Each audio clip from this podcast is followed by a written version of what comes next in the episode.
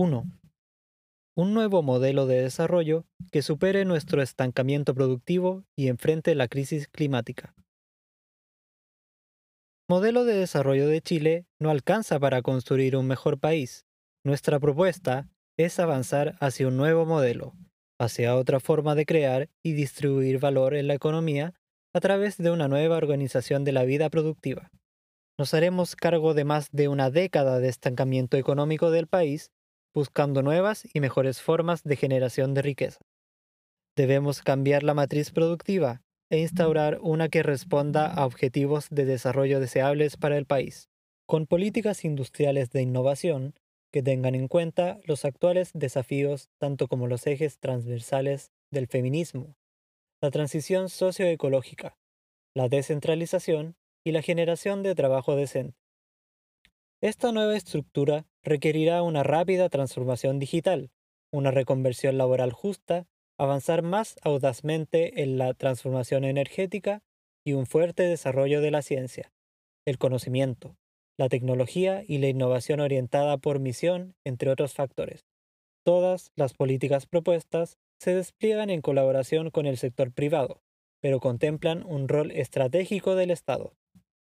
Proponemos una nueva institucionalidad para el fomento productivo, científico y tecnológico, con un sustantivo aumento del financiamiento público y la creación de una banca nacional de desarrollo, que canalice recursos hacia los sectores y actividades que se necesitan para el cambio estructural.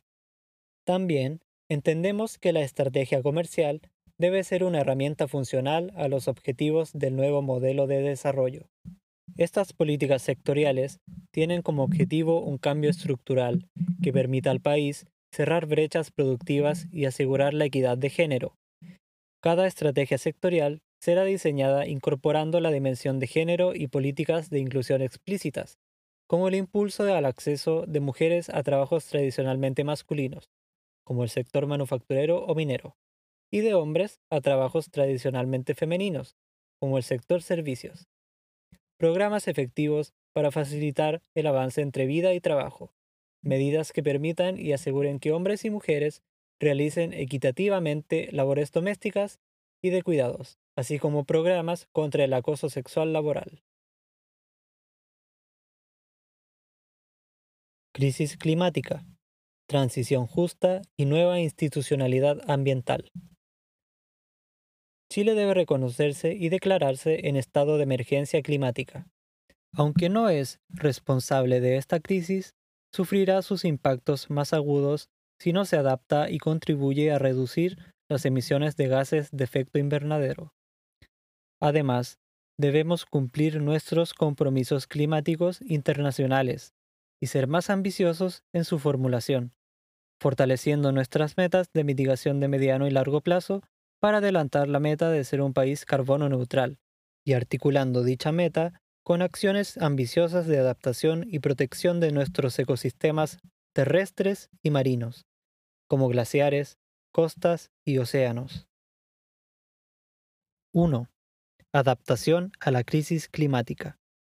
Definiremos una hoja de ruta para afrontar la crisis climática, la cual será consagrada en la Estrategia de adaptación transformadora a la crisis climática, de mediano a largo plazo y con enfoque en las regiones. Será el producto de un diálogo social con pertinencia local, que logre detectar oportunidades, riesgos y mejoras posibles a partir del reconocimiento de esta crisis. Esperamos que la estrategia de adaptación transformadora contemple crear, con fondos existentes y parte de la recaudación del royalty, un fondo soberano de adaptación al cambio climático, para generar capacidad de ahorro y brindar margen presupuestario para las inversiones futuras, para desarrollar una política de desarrollo de un sistema alimentario sostenible, con el objetivo de asegurar la seguridad alimentaria de la población basada en criterios de salud económicos y ambientales. Esta política de desarrollo potenciaría el rol de la agricultura familiar campesina, la pesca artesanal y la acuicultura de pequeña escala, así como el repoblamiento y uso sostenible de las algas.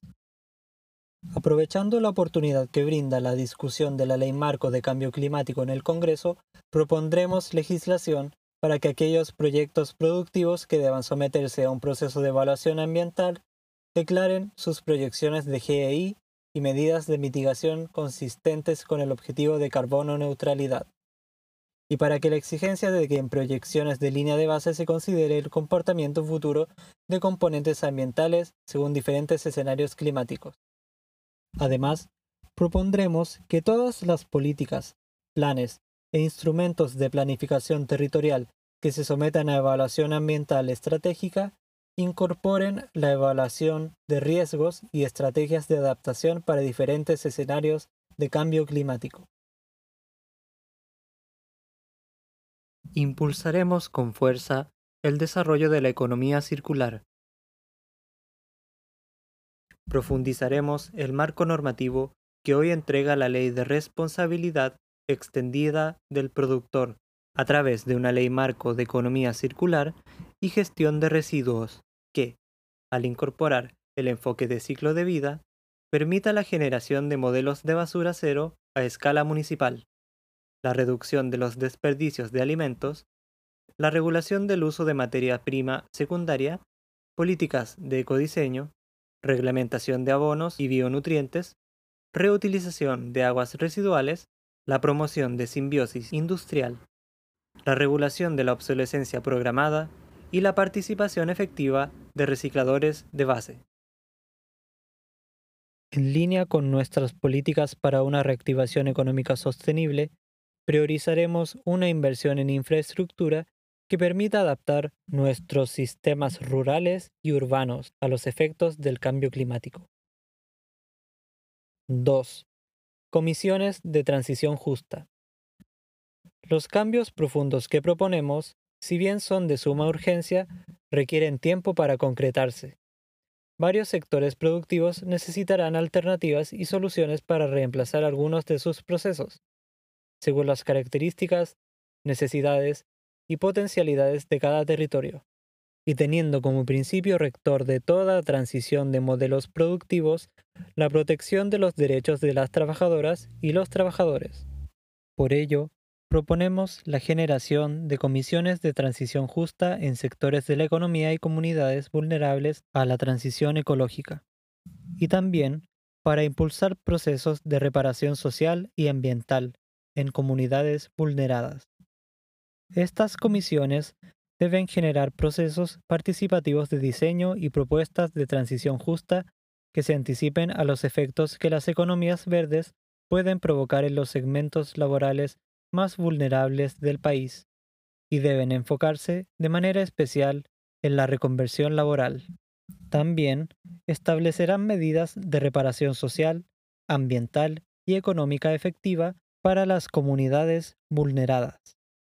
La composición de estas comisiones debe ser fuertemente local, sin perder de vista los sectores económicos y los ministerios involucrados, Proponemos que las integren representantes de los sindicatos de empresas o industrias respectivas, del gobierno regional y comunal, de los ministerios relevantes en cada caso, de organizaciones vecinales o sociales de las comunidades dependientes de las industrias contaminantes, de las empresas que finalizan sus operaciones en la zona respectiva y o tengan interés en participar en nuevos emprendimientos, de comisiones científicas que ayuden a definir las medidas de mitigación o reparación del medio ambiente dañado a través de metas, indicadores y compromisos vinculantes, con mecanismos de evaluación periódicos.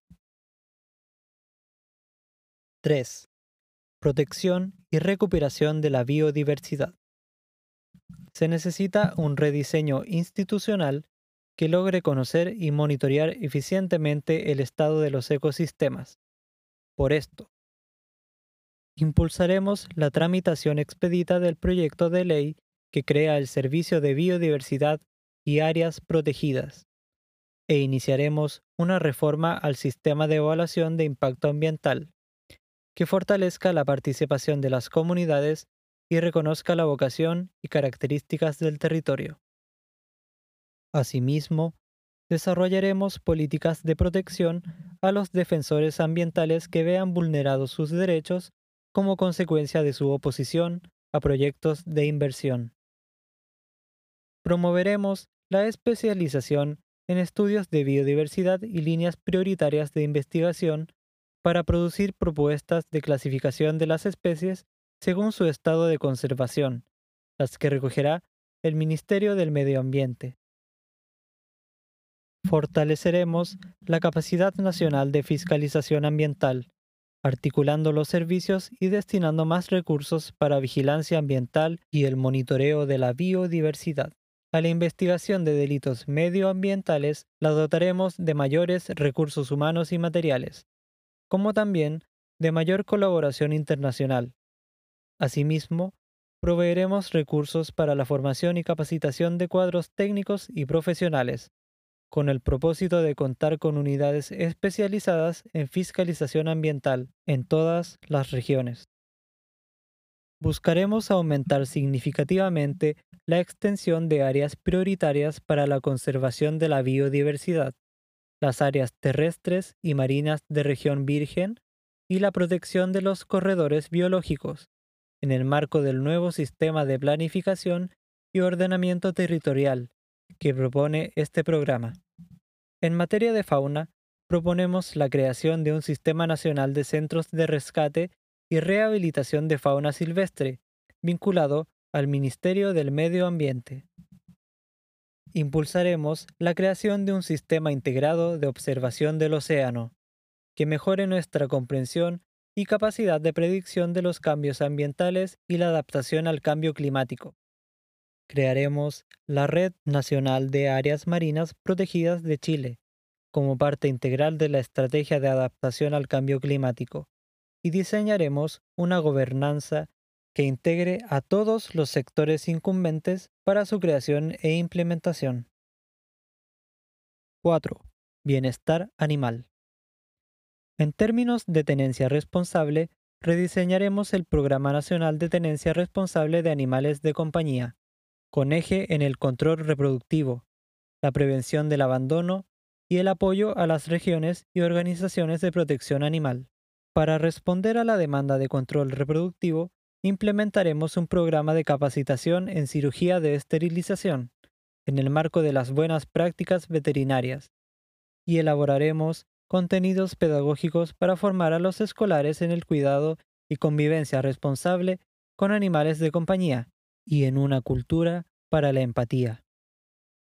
Propondremos cambios a la Ley 20.380 sobre protección a los animales y actualizaremos los reglamentos relacionados con las políticas públicas en esta materia. Decretos 2, 2015 y 1007, 2018. En la Agenda de Educación Continua, propondremos Lex Artis vigente para médicos veterinarios, y la generación de contenidos pedagógicos para formar a los escolares en el cuidado y convivencia responsable con animales de compañía y cultura para la empatía. Promoveremos el reemplazo de la tracción animal por vehículos eléctricos de carga y un programa piloto de cría de animales de granja bajo sistemas sustentables, libres de encierro y en condiciones de bienestar animal. Así también la reconversión de zoológicos con enfoque en rescate y rehabilitación de fauna. Menos exhibición, más rehabilitación. Por último, serán parte de nuestra agenda legislativa la actualización y modificación de las leyes Ley 20.380 sobre protección a los animales, la Ley 20.962 que aplica la Convención CITES, así también legislaremos para la prohibición del testeo en animales para fines cosméticos, el fortalecimiento del Comité de Bioética Animal, competencias y reglamento, modificación a la ley de caza para prohibición de caza de fauna nativa, entre otras. 5. Reducción del riesgo de desastres. Para reducir el riesgo de desastres, se debe contar con un sistema que entregue una mirada integral, alimentada desde los territorios y sus conocimientos, abordando el enfoque preventivo para mitigar riesgos y amenazas, considerando las vulnerabilidades específicas de cada población y con un sistema que permita dar respuesta a la emergencia de manera oportuna, desde el catastro de necesidades al mecanismo de financiamiento de emergencia a comunidades afectadas, para no extender la incertidumbre y sufrimiento ante los daños y pérdidas. Promoveremos un despliegue territorial de la política de reducción de riesgo de desastre, PRRD, con enfoque preventivo y con capacidades y financiamiento necesario para dar respuesta a la emergencia. Daremos continuidad y apoyo político al nuevo Servicio Nacional de Prevención y Respuesta ante Desastres, creado en la Ley 21.364. Fortaleceremos el Sistema Nacional de Monitoreo de Riesgo de Desastres, con datos abiertos, integrando los datos existentes de distintas instituciones, como ONEMI, CONAF, entre otras. Transitaremos hacia política de reducción de riesgo de desastres basada en vulnerabilidades de cada población y territorio, no solo en amenazas. En ella, revisaremos la Ley 21.364 para asegurar paridad en comités del nuevo Sistema Nacional de Prevención y Respuesta ante Desastres, y se incluirá como miembros permanentes en el Comité Nacional al Ministerio de la Mujer y Equidad de Género y al Ministerio de Desarrollo Social y Familia. Fortaleceremos el rol incidente de las comunidades y saberes locales, de la ciencia y la sociedad civil. Crearemos las capacidades locales para activar los conocimientos comunitarios sobre riesgos y crear plataformas de participación. Confeccionaremos un mapa participativo de riesgo y saberes locales, al alero del nuevo Servicio Nacional de Prevención y Respuesta ante Desastres, para identificar conocimientos comunitarios sobre riesgo y desastres. Estos mapeos servirán como instrumentos de gestión local y por tanto podrán evaluar ser elaborados tanto desde los municipios o desde el gobierno regional. Crearemos centros de memoria activa para monitoreos que incluyan conocimientos locales e indígenas en cada capital regional que funcionen como espacios de archivo, reforzamiento y promoción de conocimientos locales ante riesgos de desastres. Estos podrán ser albergados temporalmente en las bibliotecas municipales con apoyo del Archivo Nacional del Servicio Nacional del Patrimonio Cultural. En el contexto de la estrategia de adaptación a la crisis climática, abogará por la creación de un programa de protección social para la mitigación de riesgos y emergencias. Este programa deberá ser implementado por municipios y gobiernos regionales para dar respuesta a la emergencia de manera oportuna, que cubra desde el catastro de necesidades al mecanismo de financiamiento de emergencia a comunidades. Ciencia, tecnología, conocimientos e innovación como motores de desarrollo. El conocimiento motivado por curiosidad, así como el desarrollo tecnológico, y la innovación que surge en respuesta a distintas necesidades han sido fundamentales para enfrentarnos a desafíos no solo de nuestro país, sino de la humanidad, lo que no se ha reflejado en nuestras políticas públicas.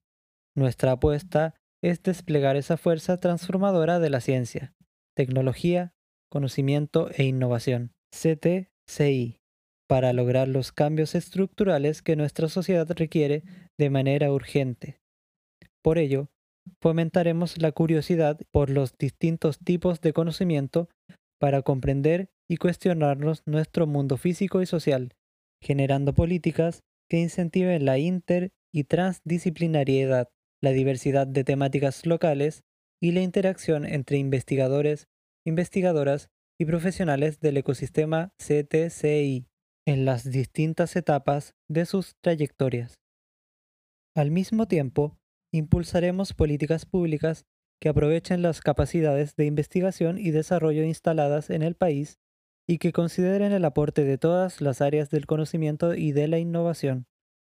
De esta manera, enfrentaremos los cambios requeridos para avanzar hacia un nuevo modelo de desarrollo que sea verde, soberano, inclusivo, feminista, descentralizado y plurinacional. Los principios que orientan nuestras propuestas son apoyar investigación, desarrollo tecnológico e innovación para generar las transformaciones necesarias para un nuevo modelo de desarrollo. promover la democratización de los conocimientos y las tecnologías, llegando a sectores habitualmente excluidos. Potenciar el rol articulador del Ministerio de Ciencia y Tecnología y asegurar que no solo financie, sino que también oriente estratégicamente los esfuerzos. Avanzar en mayor financiamiento basal de proyectos de investigación que promuevan la colaboración por sobre la competencia y complemente el financiamiento por proyectos. Descentralizar las capacidades para que aporten a enfrentar desafíos nacionales y territoriales de manera sostenible con enfoque colaborativo y transdisciplinar. Generar condiciones laborales y nuevas oportunidades enfocadas en el bienestar y la equidad. Para lograr nuestros objetivos, nos haremos cargo de una promesa histórica, pero olvidada por todos los anteriores gobiernos. Duplicaremos el presupuesto que entrega el Estado para ciencias, tecnología, conocimientos e innovación, avanzando a alcanzar una inversión del 1% del PIB en esta materia. Lo haremos de manera escalonada y articulada, con un fuerte énfasis en el fortalecimiento equitativo de las capacidades de investigación y sin descuidar ninguna área del conocimiento. Buscaremos aumentar la generación de conocimiento por curiosidad, fomentando la vinculación con y para la ciudadanía. Y también aumentaremos el financiamiento para la investigación, los conocimientos, el desarrollo tecnológico e innovación, orientada estratégicamente sobre todo aquella que aporte a un nuevo modelo de desarrollo basado en el bienestar del ser humano y la naturaleza. 1. Fortalecer instituciones y áreas del conocimiento. Fortaleceremos a las instituciones existentes, especialmente aquellas públicas o privadas que cumplen un rol público innegable, como los institutos tecnológicos y de investigación y las universidades. Generaremos una agenda de I D I con fondos de mediano y largo plazo, sujetos a convenios de desempeño. Esta lógica de financiamiento para la I D I a instituciones que se suma a los financiamientos de proyectos y basales, tiene como objetivo el financiamiento estable de organizaciones en múltiples áreas. Crearemos una línea de trabajo especial para impulsar y fortalecer el desarrollo de las artes, humanidades y ciencias sociales, al que denominaremos Conocimientos 2030.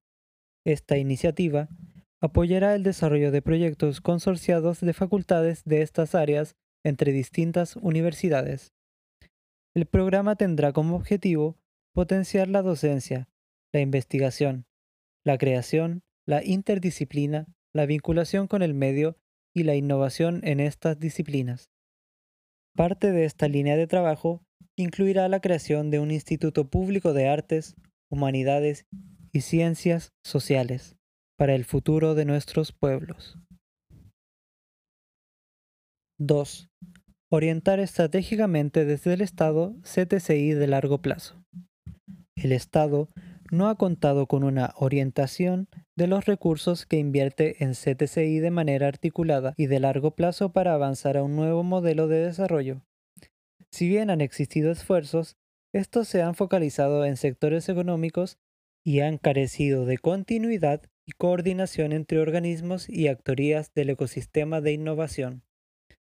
Por ello, crearemos un programa que involucre un portafolio de proyectos de I D orientados, así como financiamiento basal para centros de I D, centros tecnológicos para la innovación y universidades que aborden desafíos de forma interdisciplinaria.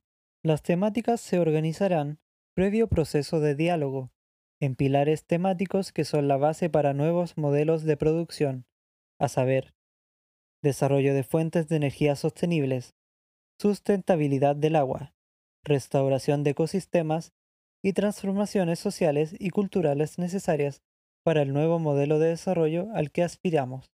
En este marco, avanzaremos en la creación del Instituto Tecnológico y de Investigación Público para la Crisis Climática y Ecológica, que tendrá el rol de generar bienes públicos y complementará otros esfuerzos existentes. Este programa será coordinado por el Ministerio de Ciencia y Tecnología, con el apoyo del Ministerio de Medio Ambiente, las Ceremis macrozonales, gobiernos regionales, el Consejo CTCI y ANID, y articulará y financiará investigación, desarrollo, transferencia y adopción tecnológica, así como innovación para enfrentar diversos desafíos derivados de la crisis climática y ecológica será un plan nacional cuyas definiciones serán objeto de discusión a nivel regional, a través de los comités regionales de cambio climático. Privilegiaremos la participación conjunta de distintos actores locales en los proyectos para así contar con la mayor cantidad de perspectivas para abordar los problemas y que las capacidades queden instaladas territorialmente. Para ello, articularemos a distintos organismos públicos, universidades, centros de investigación, institutos tecnológicos y de investigación públicos, innovadores, empresas, emprendedores, cooperativas, pymes, ONGs, divulgadores y a la ciudadanía. Se avanzará en multiplicar y profundizar los acuerdos en la materia con empresas e inversionistas extranjeros, considerando a empresas del Estado y emprendimientos.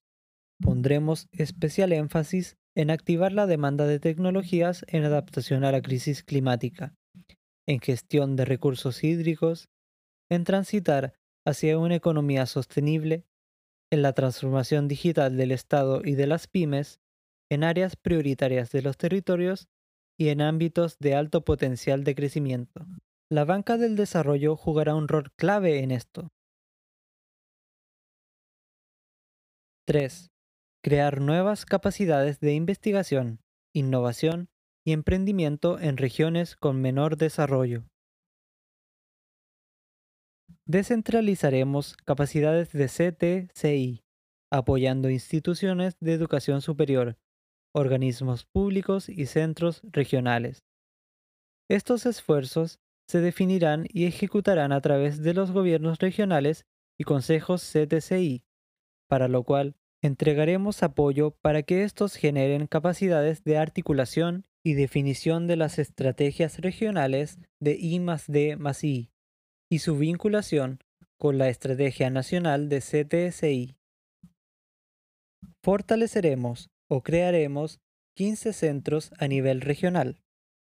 Estos centros serán nucleadores de la creación y apropiación de conocimientos en los distintos territorios en diálogo con los gobiernos regionales, articulando instituciones públicas, organizaciones de la sociedad civil, el sistema escolar e instituciones privadas. Diseñaremos programas de cooperación interinstitucional de actores públicos y privados ligados al mundo de la producción y el conocimiento, así como hubs de transferencia tecnológica, consorcios cooperativas y organizaciones comunitarias para desarrollar polos tecnológicos macrozonales, brindando apoyo técnico y financiero a las redes de colaboración para el desarrollo local desde la innovación. Crearemos instrumentos de financiamiento para encuentros de innovación multidisciplinarios que permitan compartir y generar redes en torno a habilidades, disciplinas y experiencias levantaremos una red de espacios de trabajo abiertos, coworks, a través de iniciativas públicas y privadas, dando condiciones tanto para el emprendimiento temprano como para el trabajo remoto de trabajadores locales. Esto complementará un programa de retención de talento científico-tecnológico en las regiones, pudiendo trabajar desde su región hacia cualquier lugar del país o el mundo. Lo último siempre en la lógica del trabajo decente. 4. Mejorar la formación y trayectorias laborales de investigadoras, investigadores y profesionales dedicados a actividades CTCI. Robusteceremos la actual formación nacional e internacional de profesionales de la CTCI para aumentar el número de personas que trabajan en investigación, gestión y desarrollo tecnológico, innovación, divulgación, entre otros, para que puedan contribuir de mejor forma a las necesidades futuras. Y avanzaremos en una política efectiva de inserción al mundo académico y de investigación e innovación, potenciando el financiamiento institucional para la formación. Fomentaremos redes de conexión entre investigadores e investigadoras nacionales con chilenos trabajando en el extranjero, basándose en proyectos de investigación en postulación, curso y o finalizados, y desarrollos tecnológicos que hayan sido creados. Además, se establecerán redes de colaboración, vigilancia y cooperación con instituciones regionales y mundiales en miras de los grandes desafíos que compartimos como humanidad, como la crisis climática y futuras pandemias. Se revisarán los principales instrumentos de financiamiento en cuanto a su pertinencia, eficacia y capacidad de articulación y planificación, como por ejemplo Becas Chile. Para poder avanzar en estos desafíos, necesitamos que las y los trabajadores de CTCI del país sean reconocidos como tales, lo que implica otorgarles igualdad de derechos en la estructura de investigación y desarrollo tecnológico. Avanzaremos decididamente en igualdad de género. Hoy, solo un tercio de las y los investigadores son mujeres, relación que se ha mantenido prácticamente constante en el último decenio, lo que se acentúa en cargos de poder. Para enfrentar esta situación, se incentivará la participación de investigadoras mediante la promoción de un sistema de cuotas en las convocatorias competitivas con recursos públicos para CTCI, para avanzar hacia la paridad de los procesos de contratación de investigadores y docentes. Asimismo, otras medidas como una red de mentoras, un sistema de acreditación en equidad de género y diversidad sexual permitirán avanzar hacia un desarrollo científico con equidad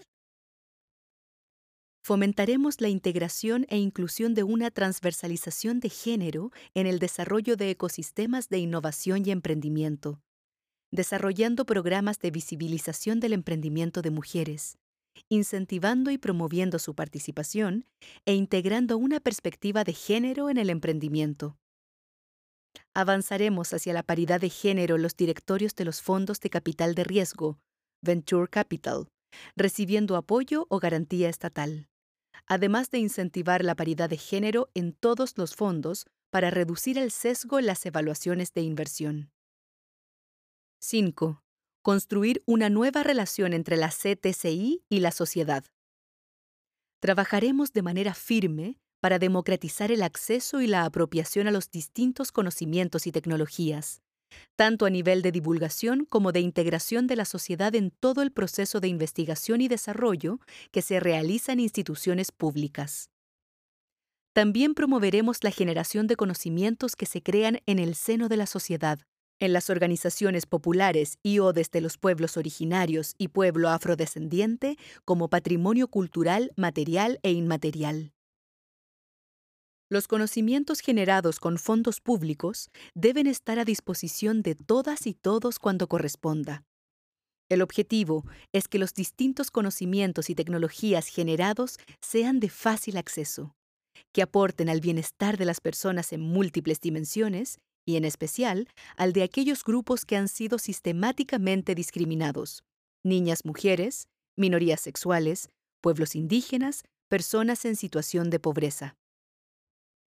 Incentivaremos la curiosidad, el pensamiento crítico y fomentaremos vocaciones en niños, niñas, adolescentes y adultos en las distintas áreas del conocimiento y en distintos contextos sociales, educación escolar, técnico profesional, universidades y en distintos espacios públicos como museos, parques y sitios patrimoniales, con una preocupación especial por los territorios donde menos se ha llegado. 6. Fomentar la innovación y el emprendimiento con impacto local. Fomentaremos, a través de subsidios e incentivos impulsados por la banca de desarrollo, la creación de servicios tecnológicos avanzados asociados a sectores basados en recursos naturales, apuntando a la creación de nuevos emprendimientos y alternativas de desarrollo sostenibles. Asimismo, apoyaremos nuevas alternativas no extractivistas de desarrollo. La CTCI puede estar a la base de la creación de nuevos productos o servicios intensivos en conocimiento para avanzar más hacia una sociedad del conocimiento, como por ejemplo en las áreas de biomedicina y biotecnología, el desarrollo de nuevas energías renovables, ciudades sostenibles e inclusivas y apoyando en el diseño de políticas agroecológicas locales. Existen áreas en las que tenemos ventajas comparativas, donde la CTCI no siempre se aprovecha, como en el turismo. En este caso, la CTCI puede aportar rescatando el valor del patrimonio natural y cultural de los distintos territorios, fomentando la innovación en procesos y productos, realizando estudios sociales y multidisciplinarios sobre recursos naturales, dinámicas territoriales, efectos de cambios globales y climáticos, lógica y valores de los actores, sostenibilidad de prácticas recreativas y de mercado, y uso y gobernanza de las áreas protegidas. Tenemos el convencimiento del tremendo potencial que tiene Chile y sus regiones para el desarrollo de emprendimientos innovadores, ecológicos e inclusivos con capacidad de dinamizar la economía en todos los territorios, con la participación de distintos actores que se comprometan con la generación de impactos positivos en sus comunidades. Apoyaremos el fortalecimiento de capacidades en gobiernos regionales y municipalidades para fomentar la innovación y emprendimiento local, teniendo en consideración la realidad de cada territorio, poniendo énfasis en el emprendimiento de pueblos originarios y comunidades rurales. Ampliaremos la presencia de comités de desarrollo productivo regional y agencias regionales de innovación a todas las regiones, en articulación con gobiernos regionales, sumando actores y empoderándoles como innovadores y articuladores de la innovación y las estrategias regionales de desarrollo. El Estado cumplirá un rol no solo apoyando e incentivando, sino que también creando demanda por conocimiento y desarrollo tecnológico local, a través de compras públicas que privilegien los desarrollos locales. Política rural integrada al nuevo modelo de desarrollo. En línea de apostar por la descentralización y afrontar la crisis climática, la política rural debe contar con una mirada intersectorial y que apueste por la transformación de los sistemas alimentarios, guiada por los principios de la soberanía alimentaria, hacia patrones más justos, saludables y sostenibles. Centrado en los derechos de las personas que viven y trabajan en estos territorios, donde se garantice la conservación y resguardo de los ecosistemas y biodiversidad, que mejoren la calidad de vida, conectividad y accesibilidad, que promueva el resguardo cultural e identitario de estos territorios que han sido dejados en un segundo plano en la planificación territorial y económica del país. Los espacios rurales han estado prácticamente ausentes de las prioridades de la mayoría de las candidaturas y del debate público. Sin embargo, a pesar de estar durante tanto tiempo invisibilizados, nuestro propósito es recuperarlos a través de propuestas con una mirada innovadora sobre la agricultura, pesca y desarrollo rural. Las propuestas expresadas emanan directamente de las demandas realizadas por las organizaciones y actores de bases con los que tantas veces nos reunimos. 1. Desarrollo rural sostenible y ordenamiento territorial. Necesitamos un enfoque territorial integral para el desarrollo de las zonas rurales del país y las personas que habitan en ellas. Para esto, en el marco de la Ley de Ordenamiento Territorial, crearemos un sistema de planificación y ordenamiento territorial para las zonas rurales. Promoveremos el desarrollo sostenible y la utilización racional de los recursos naturales, bienestar animal y trazabilidad de la actividad silvoagropecuaria y acuícola, con énfasis en la AFC, la pesca artesanal y la acuicultura de pequeña escala. Lo anterior también se ve reflejado en el capítulo de agua y escasez hídrica de este programa de gobierno. Para enfrentar desigualdades históricas en acceso a servicios que enfrentan quienes habitan en zonas rurales, fomentaremos la inversión en servicios rurales, agua potable, energía, caminos, conectividad digital, servicios financieros y coordinación efectiva de transporte público. Y apoyaremos el desarrollo de las actividades económicas no agrícolas del sector rural, tales como los productos madereros no forestales, recolección artesanal, turismo rural, actividades culturales, artesanías y otros productos tradicionales. Lo anterior se verá reflejado en la reformulación de la actual política de desarrollo rural, para que responda a las necesidades de los territorios mediante la participación de estos y con respuestas intersectoriales frente a los problemas complejos que enfrentan actualmente las zonas rurales y sus habitantes. Esta será implementada con miras a establecer, a mediano plazo, un instrumento de política pública con mayor peso normativo. Promoveremos la inserción laboral de la mujer rural y asistencia para la erradicación de casos de violencia intrafamiliar a través de un fortalecimiento institucional, coordinación entre instituciones dependientes del Ministerio de Agricultura y el Ministerio de la Mujer e Igualdad de Género. 2. Innovación, asistencia técnica y transferencia tecnológica. Apoyaremos la investigación e innovación en el sector, y fortaleceremos los programas de asistencia y transferencia tecnológica entre el Estado y sector privado, y fortaleceremos el rol de los centros de investigación en nuestro país, como el Instituto de Investigaciones Agropecuarias, puesto que las nuevas tecnologías son esenciales para mejorar la productividad, mejorar la sostenibilidad de los recursos naturales y el medio ambiente. Lo anterior tendrá especial relevancia en materia de eficiencia y sustentabilidad en el uso de agua y obras de riego. En esa misma línea, fortaleceremos los programas de transferencia tecnológica de INDAP e INDESPA, fomentando la autonomía de los productores y disminuir el asistencialismo, con pertenencia y arraigo territorial. Asimismo, es fundamental potenciar los circuitos turísticos rurales asociados a la AFC, promoviendo la cooperación y la adopción de innovaciones, respetando las tradiciones culturales de los territorios. También contaremos con programas de asistencia técnica forestal, de apoyo a la asociatividad y mejora de la sustentabilidad de los sistemas productivos en la pequeña y mediana propiedad forestal. 3. Soberanía y agricultura familiar campesina. En términos de institucionalidad, diseñaremos e implementaremos una política y acuerdo nacional sobre soberanía alimentaria y nutricional, que fortalezca y valore la identidad de las comunidades y economías locales, AFC, PA, APE y pueblos indígenas, para la transición hacia un sistema alimentario nacional saludable, sostenible y con un enfoque agroecológico y que promueva un enfoque intersectorial para promover un entorno alimentario que facilite el acceso a dietas saludables, inocuas y asequibles.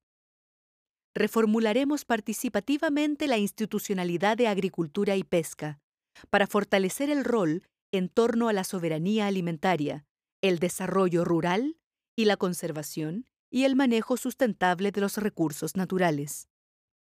Fortaleceremos también el rol de las ferias libres y los mercados, como actores clave en la distribución de alimentos, así como de programas que promuevan el comercio justo y los circuitos cortoalimentarios.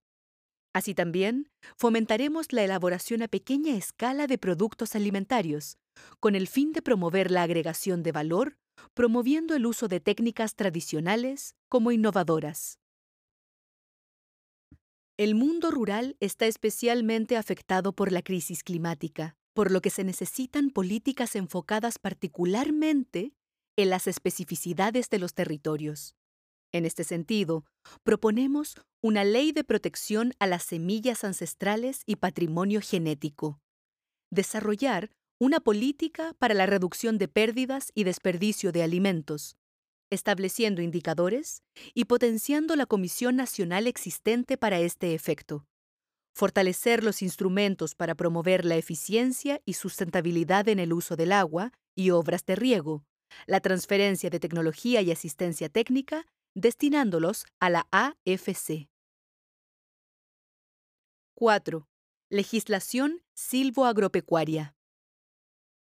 Apoyaremos la derogación de la ley de pesca y promulgaremos una nueva ley de pesca y acuicultura, orientada a lograr la sostenibilidad de las actividades de extracción y cultivo de especies, fortaleciendo las capacidades y herramientas para el monitoreo y vigilancia del estado de las pesquerías y el cuidado de los ecosistemas, y que ponga fin a la historia de corrupción y cohecho que arrastra la legislación actual. Esta ley debe tener en cuenta la legislación indígena preexistente.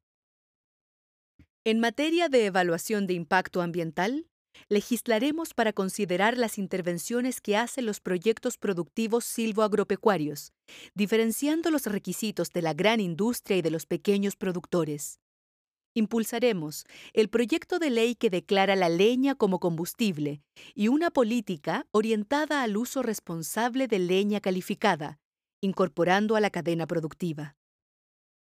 Derogaremos el DL 701 para sustituirlo por un nuevo marco regulatorio de fomento forestal y generar normas de protección ambiental para plantaciones forestales considerando regular el tamaño de cosecha y protección de la biodiversidad, con incentivos diferenciados para privilegiar la forestación y reforestación con especies nativas, y del mismo modo, elaborar instrumentos que protejan y valoren los servicios ambientales y productos forestales no madereros, que entregan los ecosistemas naturales.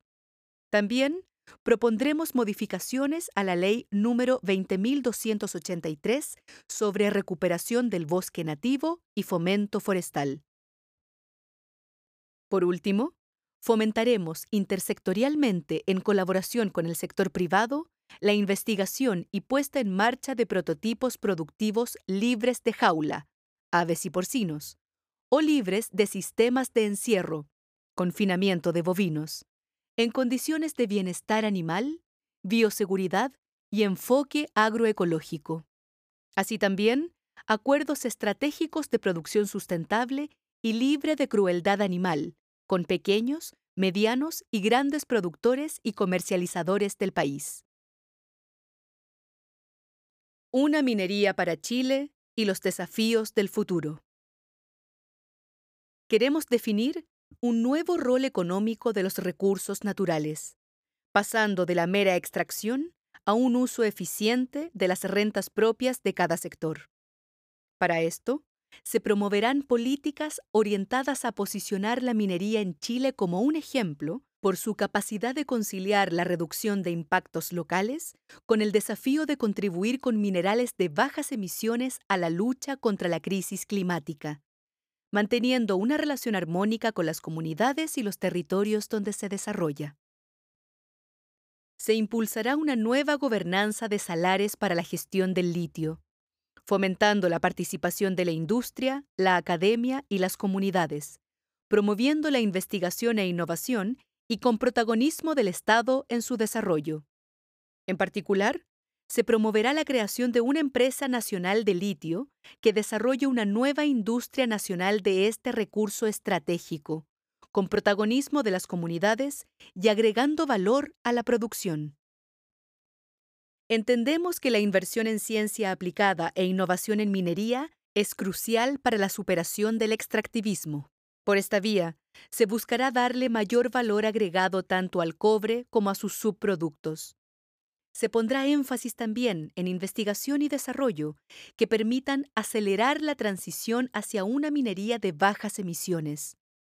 En la misma línea, vamos a promover iniciativas científicas para minimizar el impacto de relaves mineros y la optimización de la explotación minera, incluido el desarrollo de la exploración de metales críticos para un desarrollo sustentable y sostenible.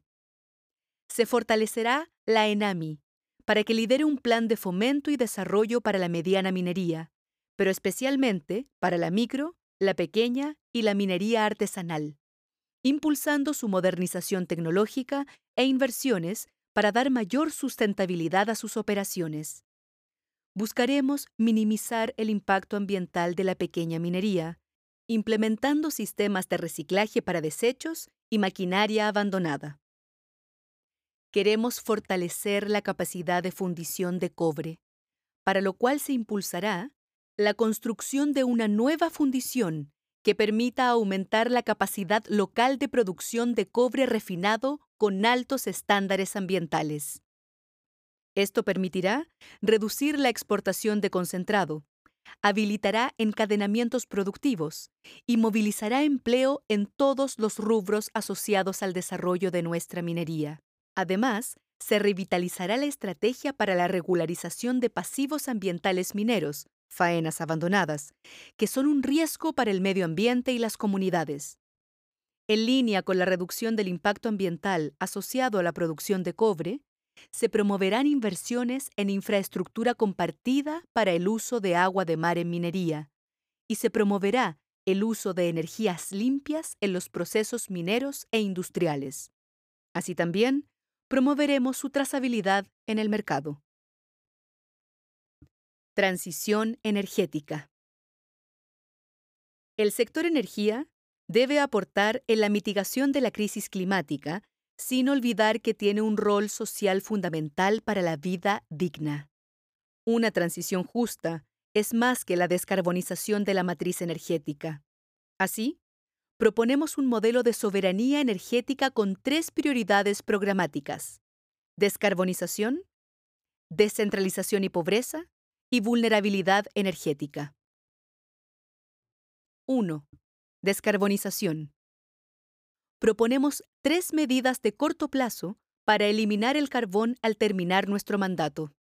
Primero, incorporar sistemas de almacenamiento en distintas etapas desde la generación al consumo, en fuentes de generación variable con baja capacidad de regulación, pasando por transmisión para evitar congestiones y vertimiento de energías renovables. También en distribución y demanda, en la medida que permitan flexibilizar operacionalmente el sistema. Segundo, una participación activa de la demanda en el sistema, por ejemplo, mediante el mecanismo de carga interrumpida, principalmente de los grandes consumidores, incentivando que instalen almacenamiento u otros mecanismos de gestión. Finalmente, la reparación socioambiental de las zonas de sacrificio, haciéndonos cargo de proteger el empleo y fomentar la reconversión laboral de manera paritaria, así como de ajustar el mecanismo de equidad tarifaria para que no se pierdan los beneficios por generación local. Las medidas de mediano y largo plazo consideran el reemplazo de combustibles fósiles mediante una profundización y recalibración de aspectos de la Estrategia Nacional de Hidrógeno Verde. El objetivo es agregar valor al recurso de manera descentralizada, para uso en industrias nacionales y posterior exportación. Queremos convertirnos en productores y exportadores de hidrógeno verde a precios competitivos. Para que esta industria sea sostenible, además de aprovechar las fuentes de generación renovable, buscamos producir investigación, desarrollo y capacitación de trabajadores y trabajadoras. En esta línea, creemos necesario un involucramiento temprano de la ciudadanía con relación a los proyectos de hidrógeno verde y una agenda de transición justa ante los desafíos regulatorios, ambientales y sociales para la construcción y operación de plantas de hidrógeno verde. Trabajaremos con la ENAP, con privados y con la academia para que el avance de la industria esté alineado con nuestras directrices de desarrollo las que establecen que el dinamismo económico debe impulsarse siempre protegiendo el medio ambiente y el bienestar de las personas. Aprovechar la experiencia acumulada en ENAP, buenas experiencias del mundo privado y eventualmente Codelco, será fundamental para acelerar el desarrollo tecnológico en la producción y las logísticas de almacenamiento y transporte. Formación de profesionales a especializarse en las disciplinas identificadas a través del programa de becas Chile o similar en los temas específicos identificados, y que a su retorno, el plan de trabajo contemple que sus labores sean desempeñadas en las empresas públicas o privadas ya definidas inicialmente y con los objetivos ya trazados. Además, establecer programas específicos con universidades nacionales y centros de formación técnica que desarrollen los elementos y capacidades del ámbito local. 2. Generación residencial y calefacción distrital. En la dimensión del compromiso con la descentralización, vamos a fomentar cooperativas y empresas energéticas regionales con foco en un desarrollo económico local y sustentable. Asimismo, trabajaremos en el programa Mujer Futura para promover la participación y capacitación femenina en el sector. Trabajaremos con la ciudadanía y los gobiernos locales como agentes activos en esta transición energética.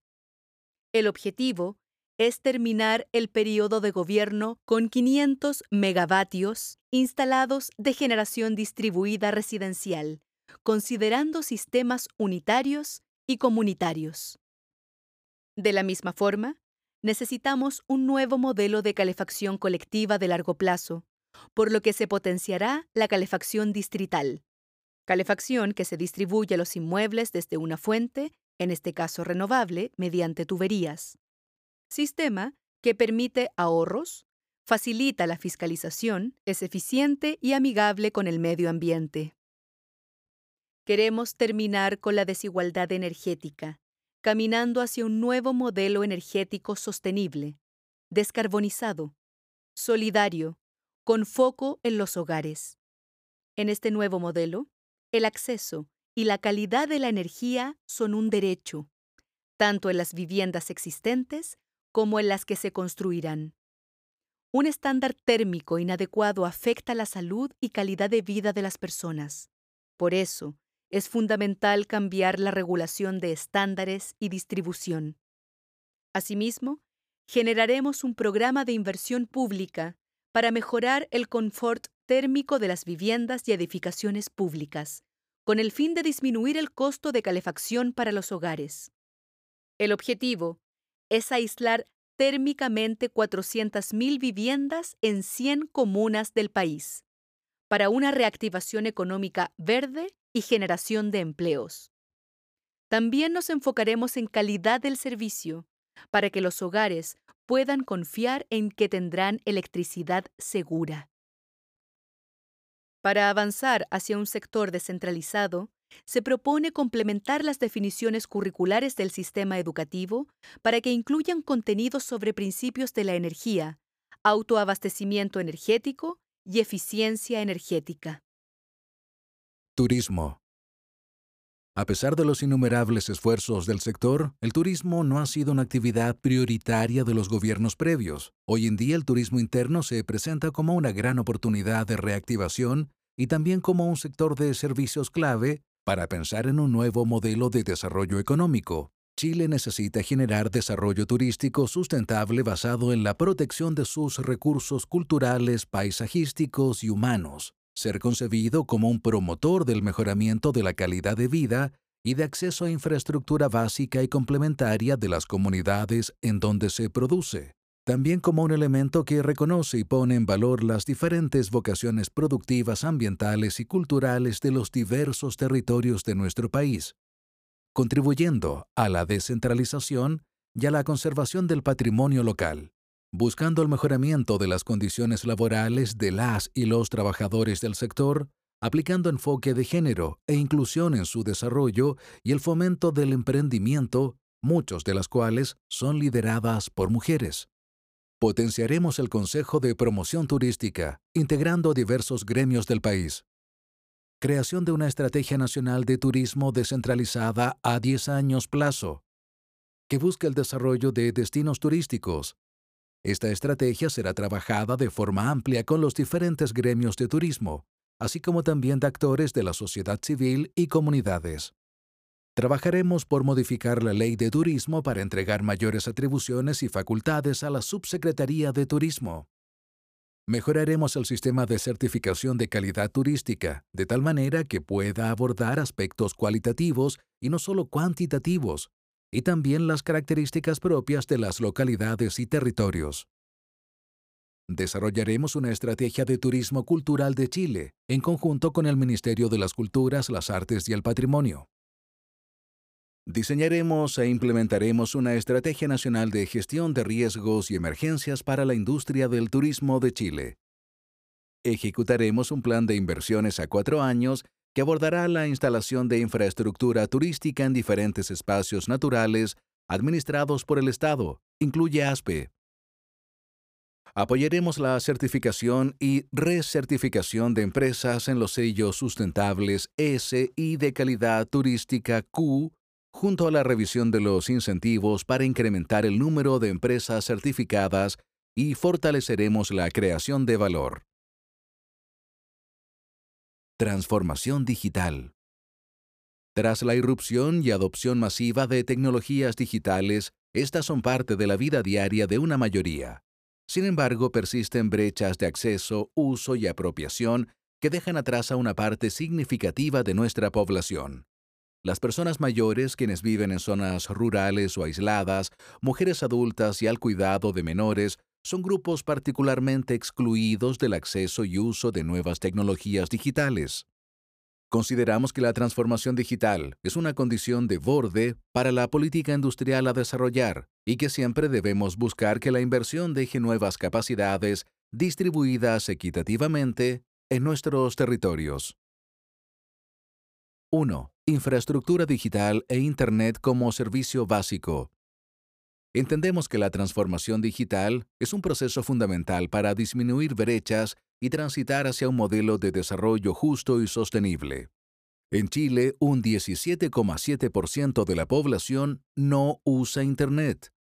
La provisión de tecnologías digitales se ha concentrado en las empresas grandes y en mucho menor medida en las pequeñas, y las brechas digitales se relacionan con factores de género, clase social, edad, educación y segregación territorial, entre otras. Hay tres tipos de territorios excluidos de la conexión a Internet por parte de las grandes empresas de telecomunicaciones. Barrios periféricos de grandes ciudades, áreas rurales y zonas extremas. Esa exclusión, sumada a la situación de emergencia que ha supuesto la pandemia, requiere terminar de manera inmediata con la discriminación en el acceso a Internet. Por esa razón, modernizaremos la regulación de los operadores de telecomunicaciones definiendo las telecomunicaciones como servicio básico, lo que obligará a mejorar cobertura y estándares de calidad del servicio.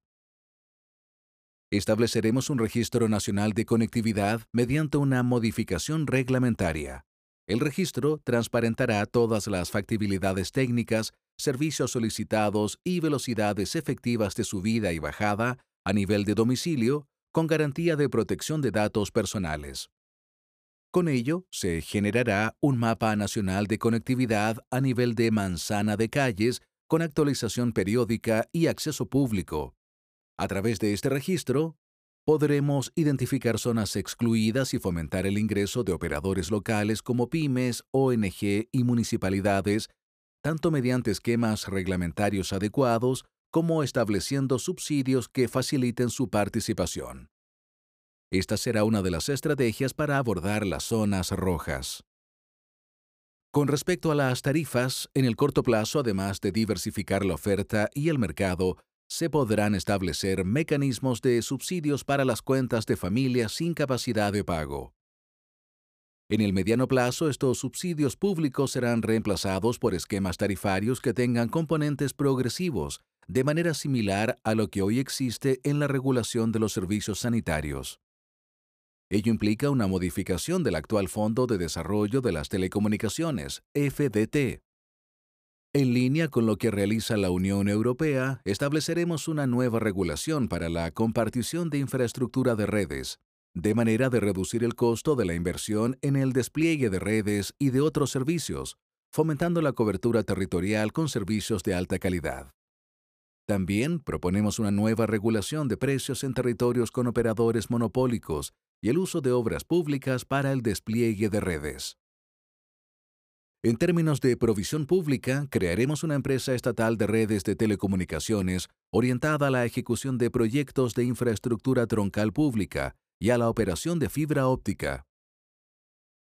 Implementaremos un plan que incorporará nuevos instrumentos de política industrial y recaudación fiscal, así como el uso del espectro disponible para el fomento de radio y televisión con fines multiculturales y comunitarios. Modernizaremos la Ley General de Telecomunicaciones para que este bien sea licitado y no entregado sin grandes requerimientos a las empresas, como se hizo durante gran parte de los últimos 30 años. Además, se debe reducir la duración de las licencias de 30 a 15 años, como la mayoría de los países OCDE, de manera que el Estado pueda hacer un uso estratégico de estos bienes. Velaremos porque el despliegue de la tecnología 5G aproveche todas sus ventajas y ayude a disminuir la brecha de conectividad en el país, en particular en las zonas rojas o en los lugares donde las redes se congestionan, limitando fuertemente el servicio. Priorizaremos el uso y cobertura del 5G para uso educacional, de salud, domiciliario y empresarial en los lugares donde no haya cobertura de fibra óptica y que incentive la innovación tecnológica, ayude a agregar valor a los procesos productivos nacionales y a mejorar la productividad de las empresas. Impulsaremos que las universidades y los centros de investigación del país desarrollen casos de uso de 5G para el desarrollo de capacidades y soluciones públicas y privadas. Lo anterior siempre en un ambiente de compatibilidad y armonía con el medio ambiente y el buen vivir. Se requerirán inversiones significativas para adoptar tecnologías como 5G y fibra óptica en todo el territorio nacional. Esto sumado a la necesidad de abordar la brecha digital en su dimensión de uso y apropiación, requiere un pacto por la transformación digital que genere una estrategia a mediano y largo plazo, para el cual convocaremos a los gobiernos locales, los sectores empresariales, la sociedad civil y la comunidad científica. Este pacto deberá definir resultados y una estrategia para ser implementada desde nuestro segundo año de gobierno. 2. Derechos digitales. La información y los datos se han transformado en un eje de la sociedad en nuestra era de acelerada revolución tecnológica. Las redes sociales, el uso de Internet y la evolución del comercio digital implican una constante creación y recopilación de datos personales con mecanismos opacos, lo que supone nuevos desafíos y la definición de políticas de manejo de la información, protección de la privacidad y garantía de seguridad en el ciberespacio para la población, además de contener la proliferación de la desinformación. Todo ello obliga al Estado a adaptarse con mayor velocidad a los cambios y a tener una capacidad de respuesta acorde a los tiempos. Por ello, impulsaremos una política nacional de datos, la que se articulará sobre dos ejes principales. Protección de la información y ciberseguridad, tanto de la información privada como pública. En esta línea, la implementación robusta de la Política Nacional de Ciberseguridad debe necesariamente estar orientada hacia la protección de los derechos fundamentales involucrados, evitando que una visión de seguridad nacional implique la adopción de tipificaciones de delitos informáticos o mecanismos de vigilancia estatal que socavan los derechos fundamentales en línea. Le daremos urgencia a la tramitación de una nueva ley de datos personales que dé cuenta de los desafíos actuales del entorno en línea, la inteligencia artificial, el big data y el uso de otras tecnologías, incluyendo estándares de protección reconocidos por la OCDE y en línea con la regulación europea. Lo anterior se complementa con nuestra política especial de protección de niños, niñas y adolescentes sobre la violencia digital. Ver capítulo de Inclusión, Protección de Derechos y Erradicación de las Violencias. Promoveremos una campaña permanente de formación sobre uso y controles de seguridad de Internet y tecnologías digitales, especialmente en sectores rurales, sectores más marginados en cuanto a servicio, grupos excluidos como las personas mayores. El Estado debe tener la capacidad de generar y coordinar datos entre instituciones públicas con el fin de coordinar y hacer avanzar las políticas públicas de corto, mediano y largo plazo. Ver la propuesta de un banco integrado de datos en el siguiente capítulo. Estrategia comercial. La política comercial de Chile desde los años 90 se caracterizó por un ciclo de acuerdos de libre comercio con países desarrollados.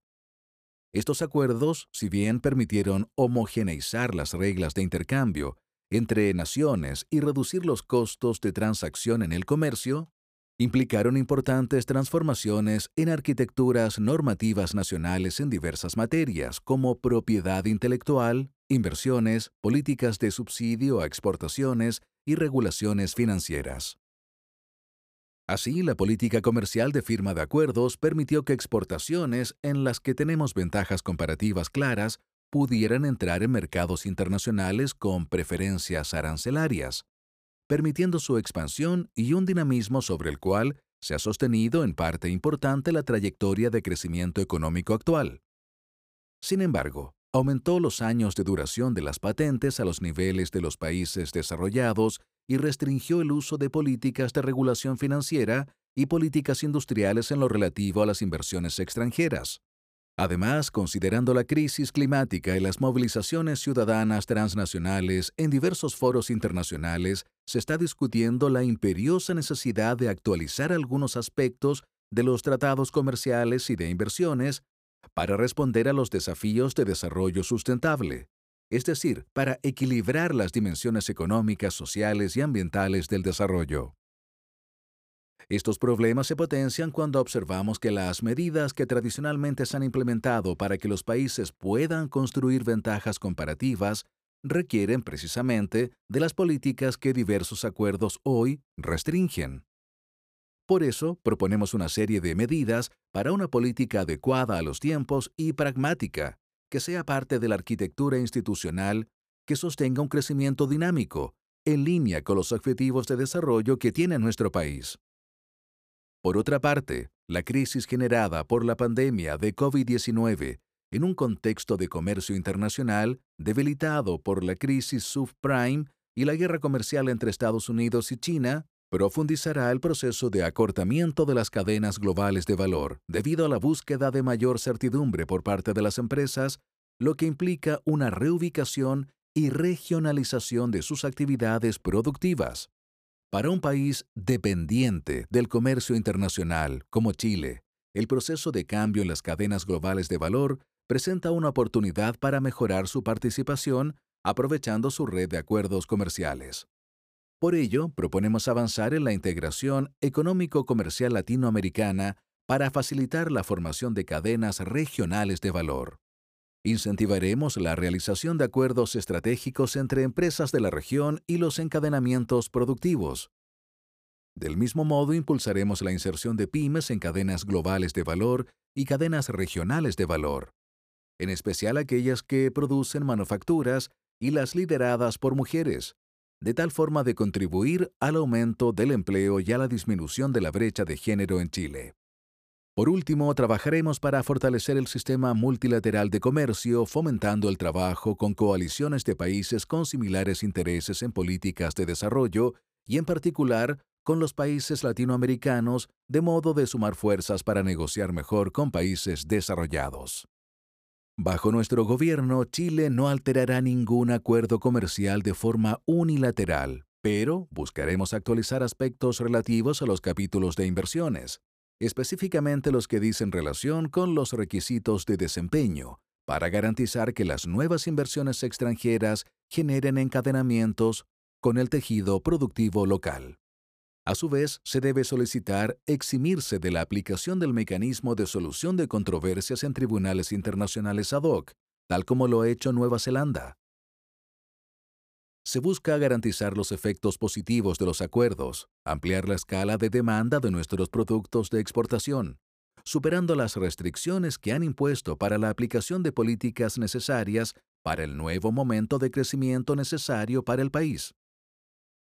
De la misma forma buscaremos articular la política comercial con las políticas productivas, en particular con la institucionalidad de la Banca Nacional de Desarrollo, esta banca deberá colaborar para promocionar proveedores de alto contenido tecnológico y de servicios para los sectores exportadores, de manera de ir desplegando encadenamientos productivos sólidos en torno a esas áreas. Agua y escasez hídrica. La crisis climática hace que las sequías sean una realidad cada vez más frecuente y extendida. Sabemos también que los actuales niveles de escasez están fuertemente determinados por el modelo de gestión del agua impuesto en dictadura, basado en un supuesto mercado del agua y carente de las herramientas necesarias para que el Estado coordine, regule, fiscalice y planifique los distintos usos y usuarios de este recurso vital. La situación ha derivado en la vulneración, reconocida por la propia Corte Suprema, del derecho humano al agua y al saneamiento, así como en el deterioro creciente de la calidad de vida, especialmente en las zonas rurales, en la imposibilidad de un desarrollo en armonía con la naturaleza para las comunidades y en la devastación de ecosistemas a lo largo de Chile. Nuestro programa quiere establecer condiciones que materialicen el agua como bien nacional de uso público, bien común o bien colectivo, según lo establezca la Convención Constitucional. Proponemos cambiar el modelo de gestión actual para avanzar hacia una gobernanza con carácter sistémico, integrado, descentralizado, con enfoque de cuencas y basado en la ciencia.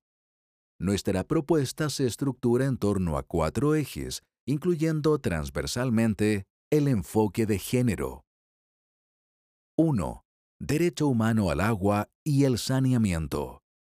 Nos comprometemos a implementar una política nacional de seguridad hídrica que garantice el derecho humano al agua y el saneamiento, con un enfoque de protección y restauración de los ecosistemas. Invertir significativamente en programas específicos de rehabilitación, fortalecimiento y creación de servicios sanitarios rurales, con foco en el bienestar de la población vía soluciones descentralizadas que promuevan el cooperativismo y la asociatividad. Hacer efectivas las competencias de fiscalización y monitoreo que tienen los diversos órganos, con un enfoque estratégico y el uso de tecnologías para detectar extracciones ilegales, aplicando todo el rigor de la ley a los infractores. Aplicar efectivamente todas las herramientas administrativas disponibles en un marco de escasez para limitar o prohibir usos o establecer derechos provisionales priorizando el consumo humano en el marco de la Ley de Servicios Sanitarios Rurales vigente. Crear una política con enfoque de género para el acompañamiento técnico y psicosocial de personas que habitan en zonas de extrema sequía y falta de agua colaborar con los gobiernos regionales y las municipalidades para fomentar programas de saneamiento rural. 2. Transformaciones institucionales. Implementaremos un proceso de transformación institucional de forma gradual. Este desafío implica modificaciones legales e institucionales cuyo éxito dependerá de una ejecución ordenada, legítima y ampliamente participativa, adecuándose a las dinámicas y condiciones sociales, culturales, económicas y ambientales preexistentes en cada territorio y reconociendo que la situación actual resulta insostenible en un escenario de crisis hídrica y climática galopante. Nos comprometemos a crear un sistema nacional de gestión de aguas que materialice la implementación de un nuevo modelo sistémico de gestión en sintonía con la naturaleza, según lo que establezca la Convención Constitucional. Tendrá dentro de sus principales objetivos la unificación de las competencias del Estado en materia de aguas, consolidar un sistema integrado de información estandarizada, validada, transparente y actualizada sobre los recursos hídricos del país, que permita tomar decisiones de gestión basadas en la evidencia en cada cuenca, y aumentar las capacidades del Estado para la fiscalización y sanción en materia de recursos hídricos. Además, planificará participativamente intervenciones de los distintos actores en la cuenca. Por último, velará por la transición hacia un sistema de licencias de uso de aguas con características que se condigan con la naturaleza jurídica de bien nacional de uso público, y que permita otorgarlas sujetas a revisión periódica de manera que la autoridad pueda verificar el cumplimiento de las condiciones de otorgamiento para renovarlas o revocarlas. Para lo anterior se contempla un organismo rector que unifique, dirija y coordine las competencias del Estado en materia de aguas en sus distintos niveles, bajo un enfoque de gobernanza democrática y participativa para una gestión integrada a nivel nacional, regional y territorial por cuencas. Los organismos de cuenca como órgano a nivel de una o más cuencas serán instancias representativas de deliberación, planificación y coordinación en un marco de gestión integrada de recursos hídricos, GIRH, entre los usuarios de aguas, los organismos públicos y actores privados y comunitarios relacionados con la gestión de las aguas en sus respectivos territorios. Impulsaremos la participación de mujeres en la gestión estatal y comunitaria del agua en todos los niveles. Para asegurar la robustez, resiliencia y capacidad de adaptación, incorporaremos criterios de enfoque de cuenca y el nexo agua-energía-alimentos a las inversiones que se materialicen en el marco de la Estrategia de Adaptación a la Crisis Climática y de las obras de infraestructura pública verde como parte del Plan de Reactivación Económica. 3. Protección de los ecosistemas e I+D. En línea con nuestro programa de crisis climática, fortaleceremos la política de protección de biodiversidad y ecosistemas con énfasis en la protección y restauración del ciclo hidrológico, glaciares, bosques, humedales, vegas, bofedales, pomponales, etc. Revisaremos los procedimientos que determinan la oferta y disponibilidad de derechos de agua, considerando las proyecciones de cambio climático y la incorporación de variables medioambientales. Aseguraremos la calidad de las aguas a través de la protección integral de calidad de las aguas y de la planificación y protección de suelos, en sintonía con nuestra estrategia de basura cero. Articularemos la investigación académica en colaboración con centros y laboratorios existentes y fortaleceremos los institutos tecnológicos públicos que desarrollan investigación aplicada en agua para estudiar soluciones basadas en la naturaleza, gestión de aguas subterráneas y fortalecer el sistema de monitoreo de aguas generando aplicaciones, tecnología y educación incorporaremos tipologías de ingreso al CIA que contemplen efectivamente proyectos forestales y agrícolas. A través de los instrumentos de fomento al riego, promoveremos la diversificación de cultivos, el rescate de variedades tradicionales, el establecimiento de cultivos de bajo requerimiento hídrico y la producción de alimentos locales pertenecientes a la canasta básica de alimentos de la población nacional para fortalecer la soberanía alimentaria. Incentivaremos el uso de técnicas ancestrales de pueblos originarios que han permitido garantizar la sostenibilidad agrícola, por ejemplo, la siembra y cosecha de agua. Generaremos fuentes de financiamiento para apoyar iniciativas de desarrollo e investigación de técnicas o tecnologías que permitan utilizar el agua considerando de forma efectiva la protección de los ecosistemas promover una política de gestión de acuíferos que incorpore proyectos de recarga. 4. Infraestructura resiliente y adaptativa. Nos comprometemos a invertir, con enfoque en la reactivación sostenible, en soluciones basadas en la naturaleza que permitan no solo restaurar ecosistemas, sino asegurar el suministro de agua potable urbana y rural y mitigar el riesgo de desastres. Reorientar, con enfoque ecosistémico, los recursos de la Ley de Fomento al Riego en materia de riego tecnificado y obras de infraestructura gris hacia la pequeña y mediana agricultura, las comunidades agrícolas y los pueblos originarios y tribal afrodescendiente. Implementar un plan de gestión de embalses para priorizar el acceso al agua para consumo humano, minimizando los efectos negativos en la agricultura. El plan tendrá un enfoque de nexo agua, energía, alimentos, ecosistemas que incentive la generación de acuerdos de operación equitativos. Asegurar el suministro en calidad, cantidad y continuidad en todas las ciudades del país, utilizando todas las herramientas disponibles, incluyendo la priorización del consumo humano el reuso de aguas servidas, la desalación, terminar con las descargas de aguas residuales con tratamiento primario al mar, la mejora de sistemas de tratamiento de agua potable, la recarga de acuíferos, soluciones basadas en la naturaleza, etc. Financiamiento para el desarrollo y la innovación. Banca Nacional de Desarrollo. Para salir del estancamiento económico desde nuevas y mejores fuentes de generación de riqueza, es indispensable un sistema financiero que movilice recursos hacia nuevos sectores productivos.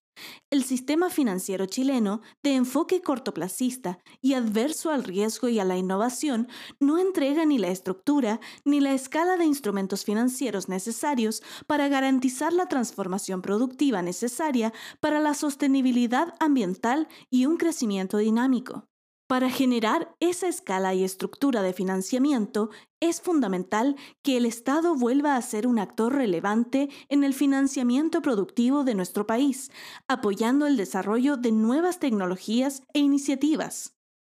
Los desafíos actuales en materia de desarrollo productivo implican repensar los instrumentos y las dimensiones financieras a través de una institucionalidad moderna que coordine las políticas de financiamiento estatal con la independencia programática y de políticas que le permita implementar políticas de largo plazo donde el Estado apueste por la innovación y financie pacientemente iniciativas que catalicen el cambio estructural de nuestra matriz productiva a una más moderna, justa y sostenible.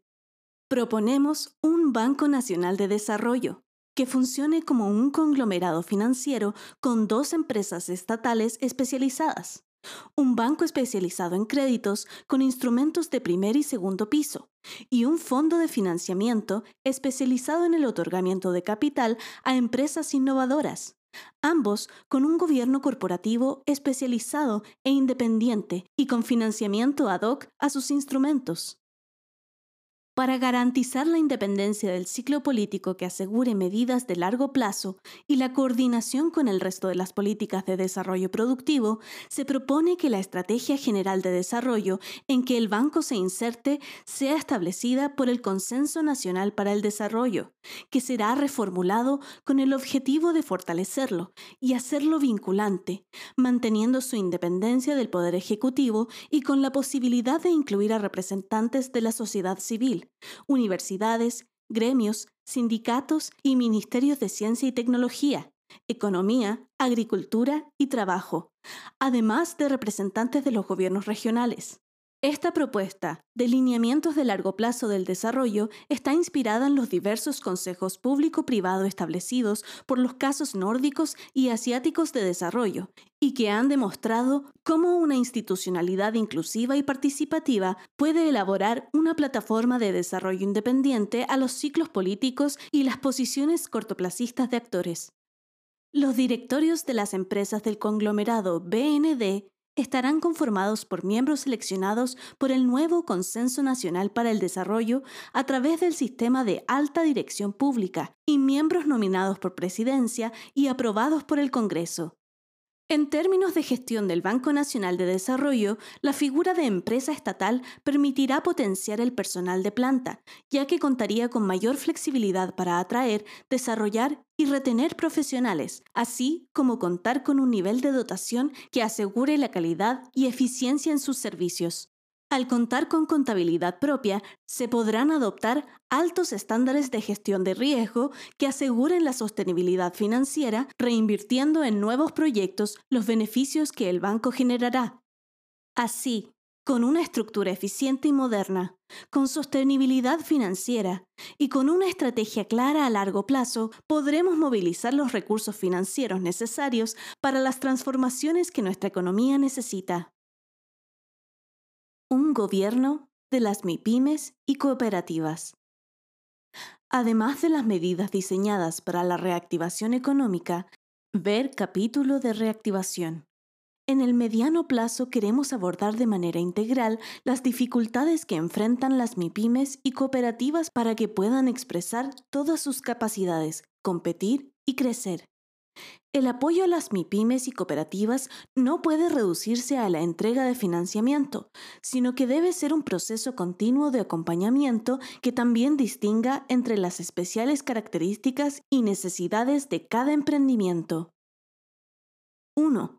Financiamiento, mercado e innovación. Implementaremos un sistema coordinado que defina políticas públicas con estrategias claras y coherentes, de manera de disminuir y simplificar la carga regulatoria y permitir que los procedimientos sean simples y expeditos. Trabajaremos por eliminar las barreras de entrada que existen para la participación de las MIPIMES y cooperativas en distintos mercados. Las ayudaremos a competir en igualdad de condiciones para que las espaldas económicas o el tamaño de la empresa no determinen el acceso a determinados mercados, condiciones de pago, apoyos en la intermediación y acceso a mercados internos y externos, entre otras proponemos la creación de una mesa MIPYME Gobierno que incluya el servicio de impuestos internos para el envío en un plazo no mayor a un mes de un proyecto de ley que perfeccione la deficiente ley de pago a 30 días, que incluya tanto medidas legales como administrativas para aumentar las sanciones, así como limitar el uso del crédito fiscal IVA a empresas que no cumplan con sus obligaciones de pago. Vinculado con nuestra agenda antiabusos, ver más adelante, trabajaremos también por generar condiciones de mayor equidad en el funcionamiento del mercado financiero y del crédito. Mejoraremos la participación de pymes y cooperativas en compras públicas en todos sus niveles. Fomentaremos el desarrollo de ecosistemas innovadores para impulsar y acompañar la creación de emprendimientos de base científica tecnológica y su crecimiento y desarrollo, así como el fortalecimiento de scale-ups. Ofreceremos apoyo técnico y financiero a las redes de colaboración para el desarrollo local desde el emprendimiento y la innovación. Mejoraremos las condiciones de acceso a la ley de I D para que más empresas de menor tamaño puedan aprovechar sus beneficios. Incorporaremos un enfoque transversal de género en las políticas de emprendimiento que se haga cargo de las enormes brechas que hoy existen para las mujeres en acceso a financiamiento, uso de nuevas tecnologías, informalidad, entre otras. Generaremos espacios de cooperación y articulación entre pymes, universidades y centros de formación técnica para el desarrollo de capacidades adecuadas a las necesidades de las pymes y los desafíos del trabajo del futuro. La Banca Nacional de Desarrollo apoyará la innovación y la formación para el conocimiento, especialmente en el desarrollo de nuevas tecnologías. 2 mejorar las capacidades del sistema. En la transición productiva y ecológica que llevaremos adelante, las pymes y cooperativas serán un pilar fundamental y no estarán solas. Entendemos que un nuevo modelo de desarrollo a través de dicha transición debe dotar de mayor fuerza a las pymes y cooperativas para que puedan desarrollarse y participar en mejores condiciones de los mercados. Crearemos subsidios directos para que la aplicación de reformas laborales como las 40 horas y aumento de salario mínimo no tengan un impacto negativo en el desempeño económico de las MIPIMES. Así, la entrada en régimen de estas reformas será más gradual para estas empresas que para las grandes empresas. Nuestro plan de transformación digital considera medidas para cerrar las brechas digitales de manera de ayudar a las MIPIMES y cooperativas a ampliar mercado y robustecer capacidades para expandir sus emprendimientos de forma sostenible. Trabajaremos coordinadamente con la red de centros de formación técnica estatales para generar cooperación, formación y capacitación a MIPIMES y cooperativas y potenciaremos los centros de desarrollo empresarial presentes en los territorios. Con esto, apoyaremos a las pymes en sus procesos administrativos y productivos, mientras que estaremos ofreciendo educación de calidad en las habilidades necesarias para las empresas a las y los estudiantes. 3. Nueva institucionalidad para fortalecer el sector cooperativo. Es indispensable que se amplíe la capacidad y cantidad de actores que toman decisiones económicas. Y en este proceso, los valores cooperativos como la ayuda mutua, responsabilidad, democracia, igualdad, equidad y solidaridad, la autogestión, entendida como capacidad para tomar decisiones de gestión empresarial autónomas de forma certera, y la asociatividad deben ser fortalezas centrales de un emergente subsector económico laboral que sea competitivo, innovador, inclusivo y sustentable.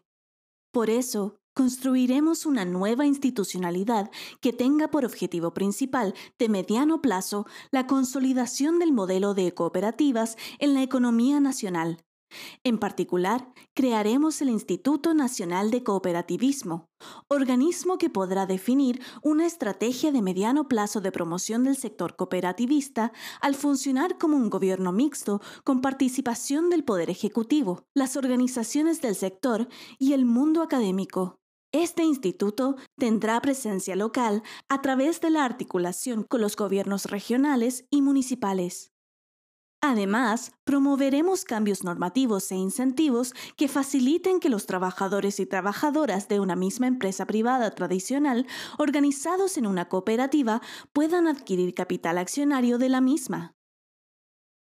Nuevo modelo de relaciones laborales. Chile necesita construir un nuevo modelo de relaciones laborales para mejorar la calidad de su democracia. Para ello, será necesario equilibrar el poder de los actores del mundo del trabajo.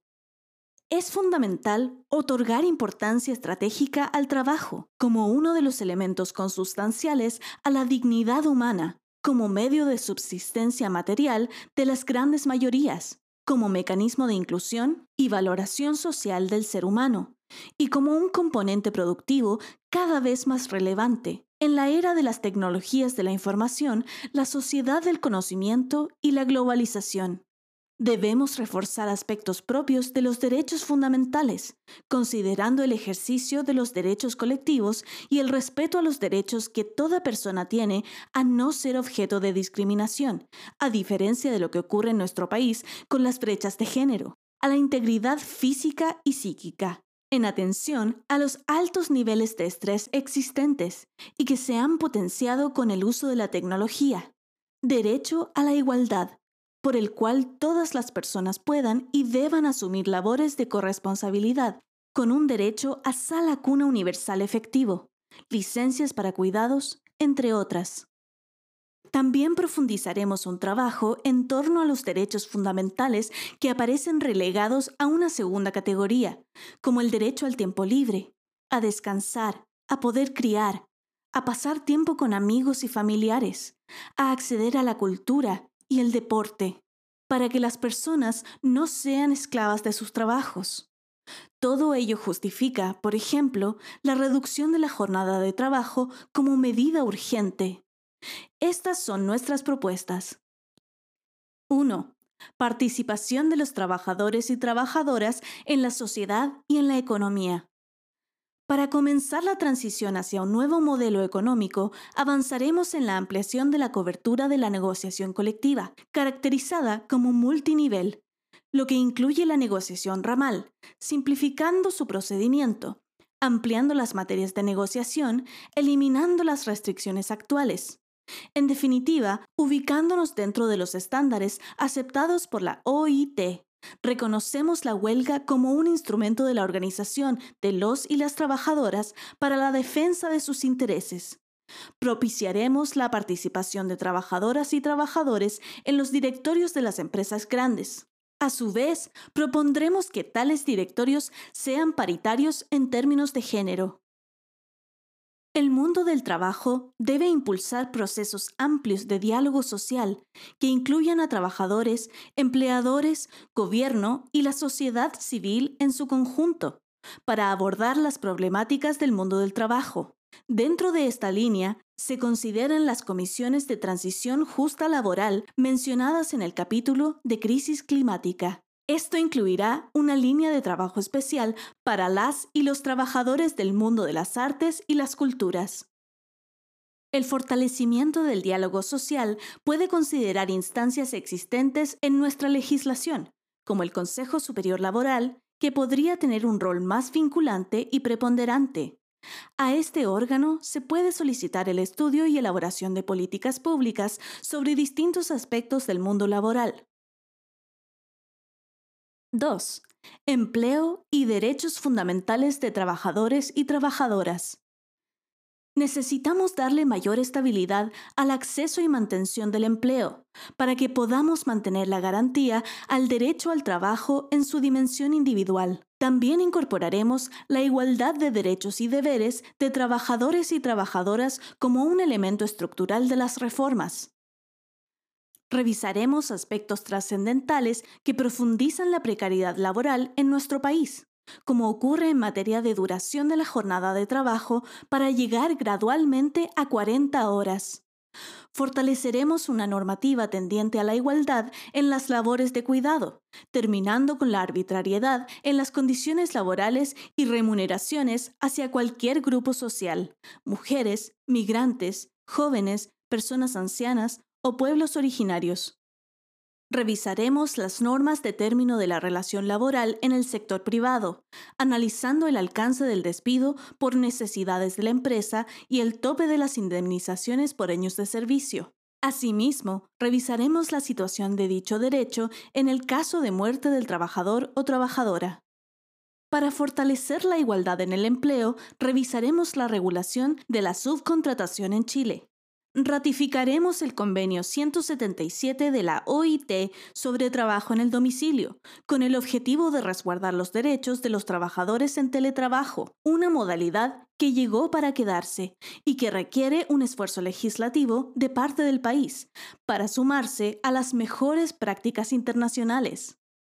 Tomaremos medidas legislativas ante los desafíos que presenta el trabajo en plataformas virtuales o digitales de servicios, sobre la base del reconocimiento expreso del vínculo de subordinación y dependencia que une a los y las trabajadoras con las plataformas.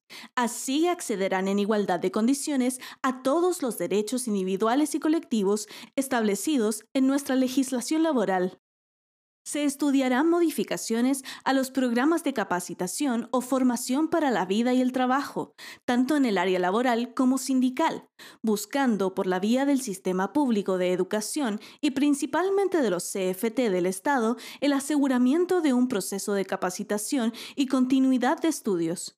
Asimismo, se deberá definir una institucionalidad común a todas las agencias y programas estatales de capacitación y educación que derive en el fortalecimiento de estos actores en el mundo del trabajo. Avanzaremos hacia el reconocimiento y la regulación del trabajo sexual, priorizando la protección y el bienestar de quienes se desempeñan en este sector al garantizar sus derechos sociales. Rechazaremos el proxenetismo, pues somete el trabajo sexual a prácticas de violencia que perpetúan la dominación patriarcal y la vulnerabilidad de quienes ejercen el trabajo sexual. 3. Trabajo decente y género. Avanzaremos efectivamente en licencias de cuidados para todas las personas trabajadoras y en el derecho a la sala cuna universal, sin distinción de género, con mayor cobertura en términos de fuero. También revisaremos el Código del Trabajo en materias como el procedimiento de tutela de derechos fundamentales, cuyo catálogo de categorías sospechosas no considera la discriminación que pueda sufrir la mujer por razón de maternidad o embarazo, lo que constituye discriminación directa por razón de género. Por lo anterior, avanzaremos en una política que, tras garantizar el derecho a sala cuna universal, dé paso a una política de cuidados asociada al acceso a jardines infantiles. Trabajaremos en proyectos de ley para garantizar espacios de trabajo seguros para las mujeres, identificando como dos ilícitos claramente diferenciables los fenómenos de acoso sexual o acoso por razón de género, siendo ambos violencia de género en el trabajo. Necesitamos mejorar las garantías para las denunciantes y establecer penas o castigos que reconduzcan la conducta en los espacios de trabajo. Revisaremos cuotas de género en la directiva sindical y comisión negociadora sindical, a la luz de la interpretación restrictiva realizada por la Dirección del Trabajo. 4. Distribución salarial. En nuestro gobierno, iniciaremos una alza escalonada del salario mínimo, con el objetivo de que nadie que trabaje una jornada completa viva junto a su familia bajo la línea de la pobreza superando los 500 mil pesos al final del gobierno. En el caso de las micro y pequeñas empresas, crearemos un mecanismo que permita que estas empresas aumenten de manera más pausada sus salarios, pero asegurando el acceso al derecho de un salario mínimo.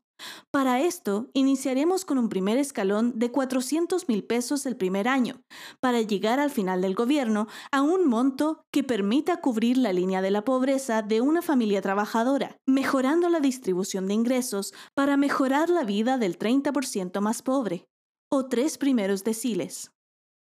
Normaremos las gratificaciones legales de manera que se repartan efectivamente utilidades entre los y las trabajadores de la empresa.